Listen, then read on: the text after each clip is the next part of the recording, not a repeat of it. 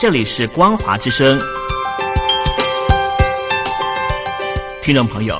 从现在开始，请您一起来关心最近发生的新闻事件。欢迎收听光华随身听。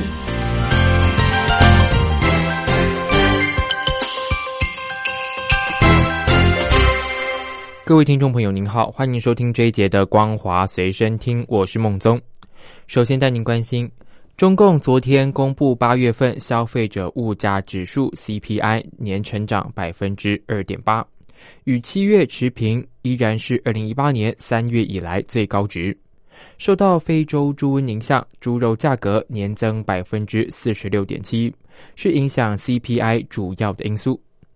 综合媒体报道，大陆国家统计局昨天发布八月份 CPI 数据为年增百分之二点八，其指出八月猪肉价格年增百分之四十六点七，影响 CPI 上涨约一点零八个百分点，是影响 CPI 最大的因素。报道指出，经济学家冯永辉表示，受到非洲猪瘟影响，生猪和能繁殖母猪存栏持续下跌导致的供给短缺。是本轮猪肉价格上涨的关键因素。至于未来的 CPI 走势，分析师杨业伟认为，九月份 CPI 年增速很可能会突破百分之三，年底可能会到达百分之三点三左右，并预测 CPI 中猪肉分项的年增速将从七月的百分之二十七左右攀升到年底的百分之六十九点四。香港反送中示威将满一百天，随着警民冲突升级，社会分裂也逐渐加深。有港警的妻子走上街头加入抗争行列，有结婚二十年的社工因这场风波打算离婚，也有充满挫折感的女警为此黯然辞职。综合媒体报道，持续三个多月的反送中抗议，将香港变成示威者与警察对峙的战场。对于社会日渐加剧的两极分化，二十六岁的警官妻子桑尼感受深刻。桑尼是一名抗议者，走上街头谴责他眼中的北京高压政策。他同时也是一名警官的妻子，另一半因为反送中活动，每天要上十二小时的夜班。稍早前的七月，他因此决定在脸书上发起名为“警员亲属连线”群组，借此恢复港人对警察的信任。群组大多数成员和他一样，都有近亲在香港警队，却支持反送中示威者。综合媒体报道，在香港示威冲突被捕的未成年学生人数近日激增。六月九号反送中运动到现在被捕的十八岁以下少年大约有一百人，其中九月开学以后被捕的就占了四成，大约有四十人。报道指出，九月开学后，很多中学都有学生或校友发起罢课及人链活动，涉嫌非法集会和藏有攻击性武器等等，比开学前大幅增加。港铁大埔墟站上周六有人在站内发起组人链活动，深夜演变成破坏站内设施行动，其中大埔加密博宇中学有五人因为涉嫌非法集结被捕。大埔加密博宇中学昨天下午发表声明称，该校四名学生和一名校友被捕，并有一名学生被打伤。该校对此表示难过以及担忧，会全力支援受伤和被捕同学，期盼他们尽快如常回学校上课。现在被拘留同学已经获得保释，受伤同学伤势大致稳定。香港多间学校学生昨天发起人链行动，坚持表达反送中五大诉求。各区都可见到壮观人链，但这项和理非行动遭到部分人士反制。到前天中午，已经有三人遇袭受伤。根据报道，香港中学进入开学第二周，中学生人链活动继续遍地开花。全港各区超过百间中学发起联校逐人练活动，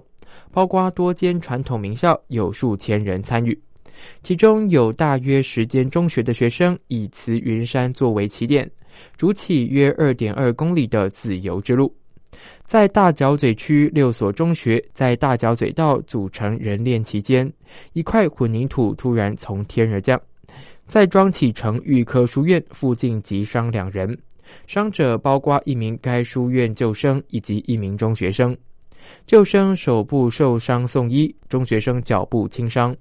现场消息指出，在传出街坊叫骂声之后，混凝土便从附近大厦高处投下。香港反送中运动持续近三个月后，特首林郑月娥日前宣布撤回逃犯条例修订，但抗争活动仍然没有止歇。根据报道，反送中运动已经重创香港经济。尤其以旅游和零售业最为惨淡，下一步恐怕出现裁员潮。财政司长李茂波近日公布，在过去两个月暴力冲突之下，访港旅客下滑百分之四十五，八月旅客大约少了一半，即两百五十万人次，当中以陆客为主。分析指出，陆客占整体访港旅客中很大比例。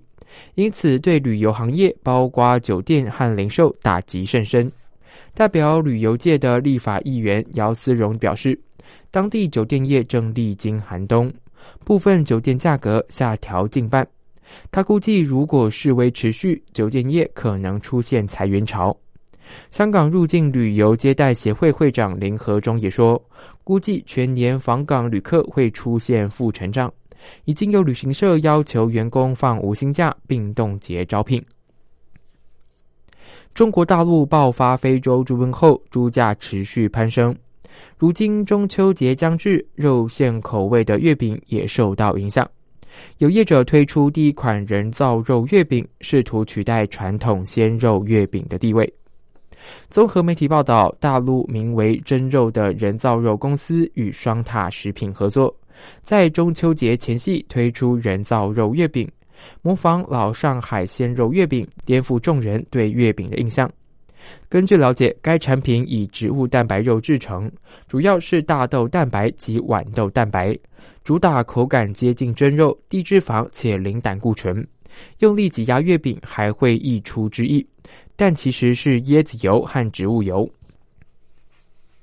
安哥拉首都罗安达附近的国际机场耗资巨大，由一家大陆企业负责施工，但历经十五年仍然未完工，进度一度再拖，预算成本据出从最初的三亿美元飙升了至少三十倍。外媒指出，这恐怕成为非洲最大烂尾工程。报道指称，这个工程预算已经追加到了九十亿美元，而且何时完工还不确定。最终费用还会增加，该工程似乎从一开始就注定要失败。起初，中国国际基金被中共央企中国航空工业集团有限公司取代，二零零九年又因为财政困难停工。如今，机场设计已经过时，其功能和技术装备已经不符合当前需要，